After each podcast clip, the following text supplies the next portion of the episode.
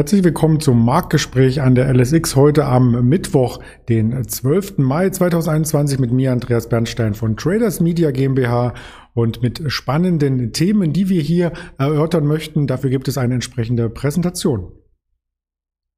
Und da sehen wir auch gleich das Thema. Eine unruhige Börsenphase haben wir in dieser Woche erlebt. Wir haben Zahlen bekommen bei mehreren größeren Unternehmen, die wir uns genauer anschauen insbesondere bei Warta, bei der Commerzbank und bei Bayer. Und das möchten wir mit dem Händler Björn zusammen besprechen. Und deswegen begrüße ich in Düsseldorf den Björn. Hallo Björn. Hallo Andreas. Ja, schön, dass du die Zahlen gleich aktuell mit reinbringst. Wir hatten ja im DAX ein Auf und Ab erlebt in den letzten Tagen. Heute Morgen ging es noch mehrheitlich nach unten. Die 15.000 wurden aber nicht berührt und schon gar nicht unterschritten. Und nun überlegt sich der Markt, jetzt könnte ich auch noch mal in die andere Richtung gehen. Und genau das sehen wir heute, oder?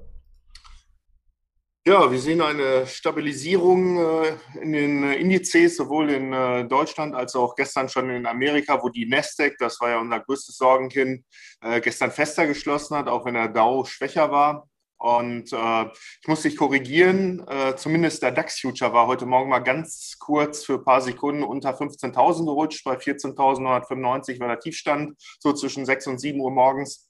Ähm, aber du hast recht, die Kasse ähm, von 9 bis 17.30 Uhr, der Handel, äh, der hatte die 15.000er noch nicht äh, von unten gesehen. Ja, zum Glück, da wäre ich aus dem Bett gefallen, hätte ich das gesehen vor Schreck. Aber danach wurde ja alles, ich will nicht sagen gut, denn gut ist es noch nicht. Wir hatten ja die Rekordhochs ähm, fast angepeilt. Im größeren Chartbild sieht man das sehr, sehr deutlich. Aber es hat eben nicht geklappt, sich über der 15.400 zu etablieren. Es fehlten dann am Ende so 70, 80 Punkte bis zum neuen Rekordhoch und jetzt die Gegenrichtung. Insgesamt sind wir in der breiten Handelsrange, die wir eigentlich seit ähm, dem Osterfest sehen, richtig? Ja, das hatte ich auch in der letzten Schalte auch schon mal darauf hingewiesen. Und ich glaube, der Daniel Saurens hatte das äh, gestern auch schon bemerkt. Äh, wir brauchen halt eine neue Käuferschicht. Also die Nachrichten, die momentan äh, ähm, dem Börsianer vorliegen, die sind halt nicht so gut. Wir wissen, dass die nicht von heute auf morgen auszuräumen sind und das ist ein Prozess des Marktes, äh, diese Nachrichten dann auch äh, gut zu verarbeiten. Und äh, da spiele ich jetzt halt auf das, äh, die Gefahr der steigenden Zinsen hin.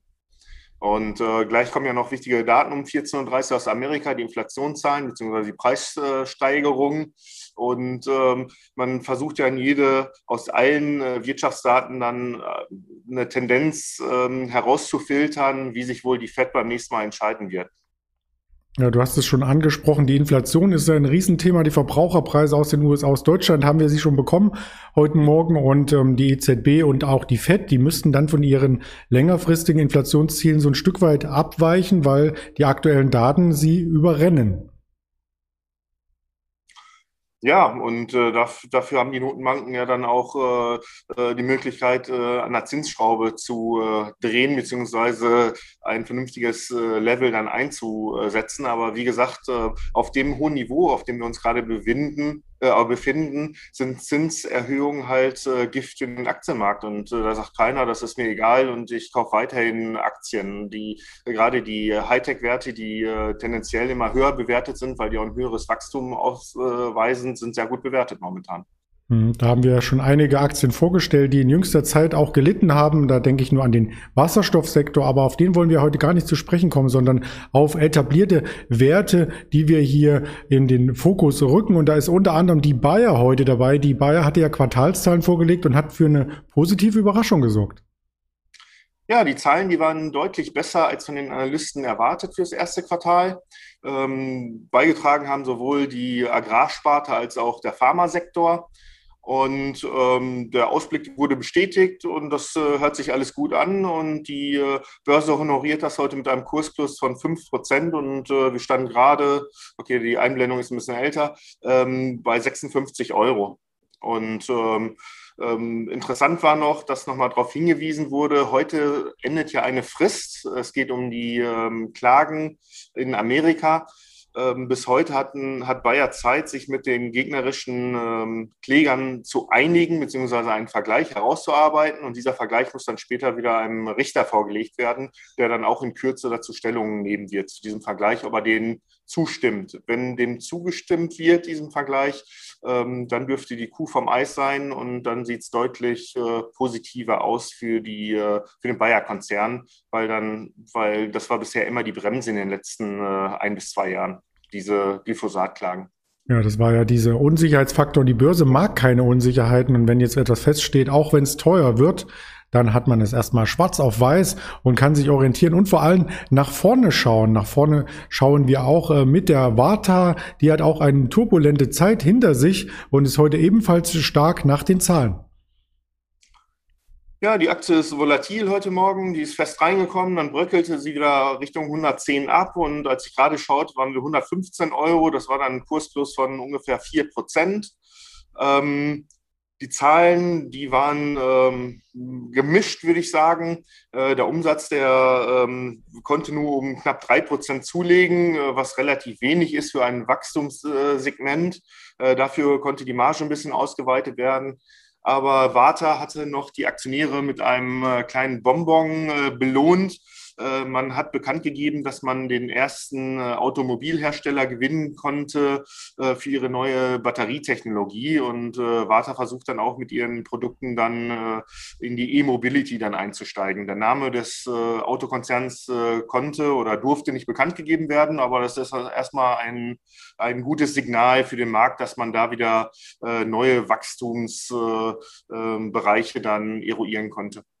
Gab es denn Spekulationen, wer es sein könnte? Ein deutscher Hersteller mit den Anfangsbuchstaben B oder A oder irgendwas? Nein. Ich, ich habe nichts gehört. Hast du irgendwelche Gerüchte gehört? Nein, ich hatte das Ohr die ganze Zeit mit dem Kopfhörer und mit Aufzeichnungen quasi voll, aber ich werde mich mal umhören. Das kriegen wir bestimmt noch raus. Irgendeiner liegt das bestimmt. Ich glaube, da will sich jetzt auch keiner von den Automobilherstellern outen, wer das ist, um die Konkurrenz dann nicht in die Karten blicken zu mhm. lassen. Also ich glaube, das werden wir beide nicht rausbekommen. Na gut, äh, top, die Wette gilt, hätte ich fast ja, genau. gesagt, wenn es noch Wetten das gegeben hätte. Aber gibt's nicht. Aber Wetten, dass es ein Reversal bei der Commerzbank gibt, so hätte eine Wette lauten können. Und auch das war überraschend, denn die Commerzbank verdient auf einmal wieder Geld. Wie kam das denn? Ja, das starke Wertpapiergeschäft hat im ersten Quartal unter anderem dazu beigetragen, äh, dass die, ähm, dass die Commerzbank 133 Millionen Gewinn ausweisen konnte. Der Durchschnitt der Analysten hatte eigentlich mit Verlusten gerechnet. Und äh, ein zweiter Punkt war, dass die Risikovorsorge ähm, für Kreditausfälle etwas geringer ausgefallen ist als äh, erwartet. Und äh, somit kann die äh, Commerzbank dann schwarze Zahlen vorlegen. Und man hat sogar noch die Jahresprognose leicht angehoben und ähm, die Börse ist begeistert. Und äh, äh wir hatten gerade auch äh, 6 bis 7 Prozent Kursgewinn und 6,15 Euro hatte ich gerade auch vor ein paar Minuten noch gesehen. Also die Aktie hat sich auf hohem Niveau eingependelt. Das sieht auch äh, fast nach einem Jahreshoch hier aus im Chartbild. Also die Aktie kann weiter zulegen. Die Deutsche Bank hatte sich ja auch schon erholt im letzten Quartal. Also vielleicht geht's den Bankenwerten insgesamt ein bisschen besser. Wir hatten vor wenigen Wochen ein Sonderformat zu den Banken.